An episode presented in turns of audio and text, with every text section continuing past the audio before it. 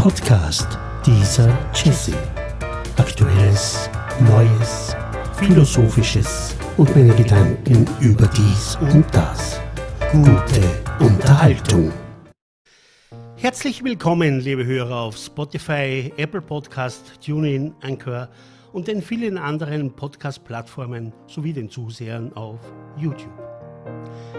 In der heutigen Folge geht mein Weg dieser göttlichen Serie weiter. Dazu muss ich anmerken, ein junger Hörer hat mir vor ein paar Tagen auf Instagram geschrieben und mir den Tipp gegeben, den Namen dieser Serie doch auf der göttliche Podcast zu ändern, was ich hiermit gerne tue. Danke, Jakob. Die heutige Folge beginnt mit einem vor Jahren stattgefundenen Motorradurlaub in Süditalien und endet mit einem Schüler, den ich aus den Klauen einer Sekte befreien wollte. Aber alles der Reihe nach. Vor einigen Jahren brauchte ich stressbedingt wieder einmal so richtig Urlaub. Daher bepackte ich in den Sommerferien Mitte August mein Motorrad und fuhr damit Richtung Süden. Ohne festes Ziel, nur die Richtung war mir klar. Ich dachte mir Süden. Irgendwo in Süditalien wird es für mich schon passen, um einmal so richtig und weit entfernt von den typischen Touristenorten neue Kraft für den Alltag tanken zu können. So bin ich eben auf einer mehrtägigen Reise am Motorrad durch die Toskana, anschließend entlang der Adria mit einigen Übernachtungen im Zelt in Apulien gelandet. Eine wunderschöne Gegend, das blaue, klare Meer, im Landesinneren die weißen Rundhäuser, die sogenannten Trullis. Der zufällige Weg hat mich also bis nach Alborello gebracht. Am Weg zwischen Bari und Alborello fuhr ich durch einen kleinen Ort wie immer im Ortsgebiet mit dem Motorrad, natürlich etwas zu schnell, raste an einer ganz kleinen Kirche vorbei, einfach meinem Ziel entgegen. Ein paar Kilometer weiter ging mir diese Kirche nicht mehr aus dem Kopf. Irgendwie hat mich diese magisch angezogen. Ich kehrte um, fuhr zurück und parkte mein Motorrad gleich neben der Eingangstür der Kirche. Bekleidet mit meiner Motorraddress und den Sturzhelm in der Hand ging ich in dieses alte kleine Gebäude. Ich erinnere mich noch gut daran. Eine kleine Stufe, eine Holztüre, als erstes im Innenraum ein alter metallener Opferstock und in der Kirche lediglich weiße Mauern, einige alte Bänke, eine Marienstatue, ein kleiner Altar, ein einfaches großes Holzkreuz und daneben der Tabernakel. Die Kirche hatte eher die Größe einer Kapelle. Ich setzte mich nieder, genoss die Atmosphäre, die Ruhe, die Schlichtheit des Raumes, und es dauerte nicht lange, bis ein Mann, bekleidet mit einer schwarzen Soutane, hereinkam, der mich sofort an Don Camillo erinnerte. Ich vermute, er hat mich aus dem Fenster gesehen und hatte viel Angst um den Inhalt seines Opferstockes. Als er mich aber so sitzen sah, ich ihn anblickte, wie man eben einen Don Camillo anblickt, den man aus den Filmen kennt, kam ein Lächeln in sein Gesicht. Und er sprach etwas, was ich nicht verstand, der Satz aber mit Arrivederci endete. Und so verdrückte er sich wieder. Ich war wieder alleine, oder doch nicht? Auf jeden Fall habe ich dann begonnen, über mein Leben nachzudenken, über meine Fahrt durch Italien, an meine bisher gewonnenen Eindrücke und hatte das Gefühl, in dieser leeren Kirche nicht allein zu sein. Und so habe ich genau wie Don Camillo in den Filmen laut eine Konversation begonnen. Naja, mit wem glaubt ihr? Ich erzählte auf jeden Fall, was mich gerade bewegt, was ich im Herzen trug, dachte wieder an mein Erlebnis in Frankreich, an meine Firma, die ich damals noch hatte, an die Schule, fühlte mich wohl in diesem Moment irgendwie heimelig, wie zu Hause, schloss die Augen, genoss den Moment und plötzlich vibrierte kurz mein Handy. Als ich es ansah, merkte ich auf der Uhr, dass ich schon ungefähr zwei Stunden in dieser Kirche verbracht hatte, die mir aber lediglich wie ein paar Minuten vorgekommen sind. Es war ein E-Mail, das mich aus meinen Gedanken zurückbrachte. Ein E-Mail meiner Schule, in dem ich gebeten wurde, kurz vor Schulbeginn die Anmeldeliste durchzusehen, da es wohl sehr viele Schüler gab, die zu mir wollten. Schön, dachte ich, aber jetzt bin ich erstmal noch in Urlaub. Ich zog mir die Jacke wieder an, nahm meinen Sturzhelm in die Hand, die Handschuhe, verabschiedete mich so richtig katholisch mit einer Kniebeuge Und als ich über diese eine Stufe wieder hinausging, schoss mir ganz plötzlich etwas ein, so ähnlich wie Jesus in den Filmen mit Don Camillo spricht. Die Worte waren eindeutig.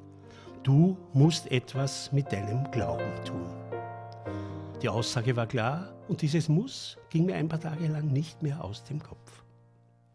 Auf der Rückreise wollte ich daher noch ein paar Tage in Rom verbringen, um mir dieser Worte so richtig bewusst zu werden. Ich stellte mir die Fragen, mein Glaube, was ist das eigentlich? Und warum muss ich etwas tun? Muss ich? Dass ich Gott suche, war mir schon länger bewusst. Aber Glaube und womöglich Kirche, eine schreckliche Vorstellung. Und in Rom, in der europäischen Hauptstadt der Katholiken, mit dem Petersdom, dem Vatikan, den vielen, vielen Kirchen, dem Papst und so weiter, habe ich es nicht lange ausgehalten. Vielleicht habe ich die Gene des heiligen Benedikts in mir. Er ist ja auch aus Rom geflohen. Aber das ist wieder eine andere Geschichte. Mich haben die Menschenmassen vor und vor allem im Petersdom derart abgeschreckt, man findet kein stilles Plätzchen zum Beten, dass ich wieder in Ruhe und im Ortsgebiet, wieder mit überhöhter Geschwindigkeit, auf einsamen Pfaden zurück Richtung Heimat gefahren bin. Und so war ich Anfang September wieder zu Hause. Als pflichtbewusster Lehrer fuhr ich dann natürlich eine Woche vor Schulbeginn in die Schule und sah mir die Anmeldungen an. Ich war überrascht. In meiner Klasse konnte ich diese Anzahl an neu angemeldeten Schülern nicht unterbringen. Daher ließ ich mir etwas einfallen. Ich rief alle Eltern der angemeldeten Kinder an und bat sie, mitsamt den Kids noch vor Schulbeginn vorbeizukommen, um mir Motivation, Interesse zu zeigen und ob wir vielleicht alles andere auch abklären können. Ich erreichte alle außer einem. Unter dieser angegebenen Nummer hob einfach niemand ab und das mehrere Tage nicht. So führte ich die Gespräche, traf dann meine Entscheidungen, sah mir die Liste noch einmal an und da ist mir etwas aufgefallen. Die Adresse des letzten fehlenden Schülers war ganz in meiner Nähe, sogar in der gleichen Straße. Ich kannte ihn aber nicht. Und so versuchte ich, nachdem ich schon alles geplant hatte, noch einmal mein Glück. Keine Ahnung warum, aber irgendwie verspürte ich den Drang, dort noch einmal anzurufen. Und dieses Mal hob jemand ab. Ein Mann war am Apparat, der Vater, der mir erklärte, er und seine Frau sind gerade aus dem Urlaub zurückgekommen.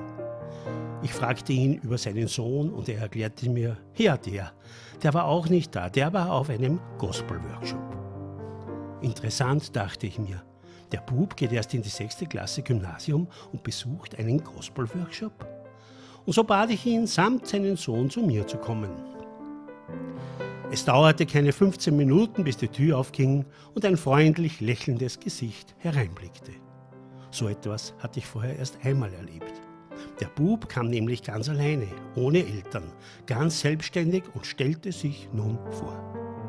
Ich begann dann mit ihm zu reden, er erzählte mir seine Motivation, seine Begabungen, zeigte großes Interesse und erklärte mir, warum er unbedingt in meine Klasse kommen möchte. Ich war überrascht. Diese Sicherheit und seine Art beeindruckten mich irgendwie und musste daher den Klassenkatalog anschließend noch einmal korrigieren. Und so begann die Schule. Schon in den ersten Stunden fiel mir dieser Bub durch seinen Ehrgeiz, seine gezielten Fragen und seine Freundlichkeit auf, die gar nicht so typisch für einen pubertierenden Sechstklässler waren. Und so ging es dahin. Es war ein guter Schulanfang mit allen Schülern. Eines Tages, ich glaube es war die dritte Schulwoche, veränderte sich aber doch etwas. Dieser talentierte junge Mann war plötzlich im Unterricht total abwesend. Ganz egal, was ich erklärte, was ich sagte, es kam bei ihm einfach nicht an. Er schien auf einem gänzlich anderen Planeten zu sein. Am Heimweg dachte ich mir noch, dass ich ihn vielleicht falsch eingeschätzt hatte, er diese Begabungen vielleicht doch nicht so hat. Hm. Ich wusste eigentlich gerade überhaupt nicht weiter. Etwas später sahen wir uns wieder im Unterricht und er bat mich um ein Gespräch. Es begann ungefähr so. Letztes Mal war ich nicht gut, oder? Ich antwortete, nein. Was war nur los mit dir? Und er begann zu erzählen. An besagten Tag fuhr er mit dem Bus in die Schule, freute sich auf den Unterricht und bekam am Weg einen Anruf. Sein Großvater, den er so ins Herz geschlossen hatte, den er in den Ferien so oft besuchte, bei dem er viel Zeit verbrachte, war unerwartet verstorben. Das traf ihn sehr. Aber er wollte trotzdem am Unterricht teilnehmen. Er wollte es mir sagen, kam dann in die Klasse und er konnte nichts mehr sagen. So trug er seinen Kummer und Schmerz ganz alleine im Herzen und konnte dem Unterricht an diesem Tag verständlicherweise nicht folgen. Jetzt, ein paar Tage später, stand er vor mir, erzählte mir alles und sah mir Tränen überströmt in die Augen. Ich versuchte ihn zu trösten, erklärte ihm, was ich glaube, dass ein Opa jetzt im Himmel ist und er in diesen schweren Tagen sicher ganz stolz auf ihn herabsah. Er, er sah mich ganz traurig und weinend an und ich nahm ihn tröstend in die Arme. Plötzlich erzählte er mir, was ich so über den Himmel gesagt habe. Ja, das ist ihm klar und er versteht das. Und er betet viel für seinen Opa. Er betet? Ein 15-Jähriger betet? Ja. Und er freut sich schon auf den nächsten Gottesdienst, wo er mit allen anderen aus seiner Gemeinde zum Vater, zu Gott, für seinen Opa beten kann. Er freut sich auf den nächsten Gottesdienst. Ja, sagte er wieder. Er geht, seitdem er klein ist, in die Kirche, singt dort im Chor mit, spielt dort auch oft Cello und Kontrabass. Ich sage es, wie es ist. In all den vielen Jahren, in denen ich an der Schule war, hatte ich so etwas von einem jungen Menschen noch nie gehört. Ich habe ihm dann erzählt, dass ich im Sommer im Urlaub war, in dieser kleinen Kirche in Apulien gebetet habe, auf der Suche nach Gott bin, dann noch extra in Rom war, da unterbrach er mich, schaute mich so freundlich und herzlich an wie immer. Wir waren in diesem Gespräch per Du und er sagte, du musst etwas mit deinem Glauben tun. Ich war sprachlos. Es waren haargenau die gleichen Worte, die ich in Apulien beim Verlassen der Kirche, beim Hinuntersteigen der einzigen kleinen Stufe vernommen hatte. Du musst etwas mit deinem Glauben tun. Und darum bin ich damals noch extra nach Rom gefahren, habe diesen Glauben dort aber nicht gefunden, bin geflüchtet. Und jetzt zu Hause erlebe ich hier einen jungen Menschen, der mir zeigt, wie authentischer Glaube gelebt wird. Er erzählte mir dann, dass er der Neuapostolischen Kirche angehört. Ich meinte noch, diese Kirche kenne ich nicht. Wo und was ist das? Er erklärte mir noch kurz, wo diese, also seine Kirche ist. Ich kannte sie bloß vom Vorbeifahren.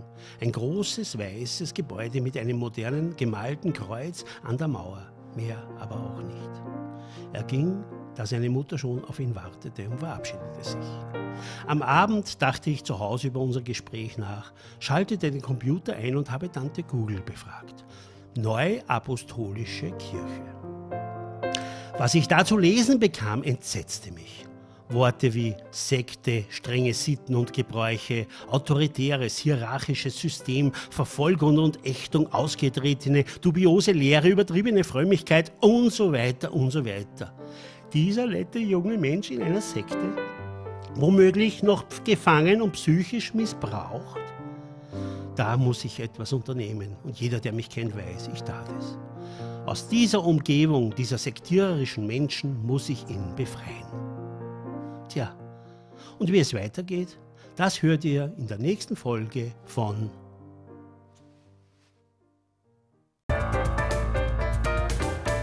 Podcast dieser Jesse. Aktuelles, Neues, Philosophisches und meine Gedanken über dies und das. Podcast dieser Jesse.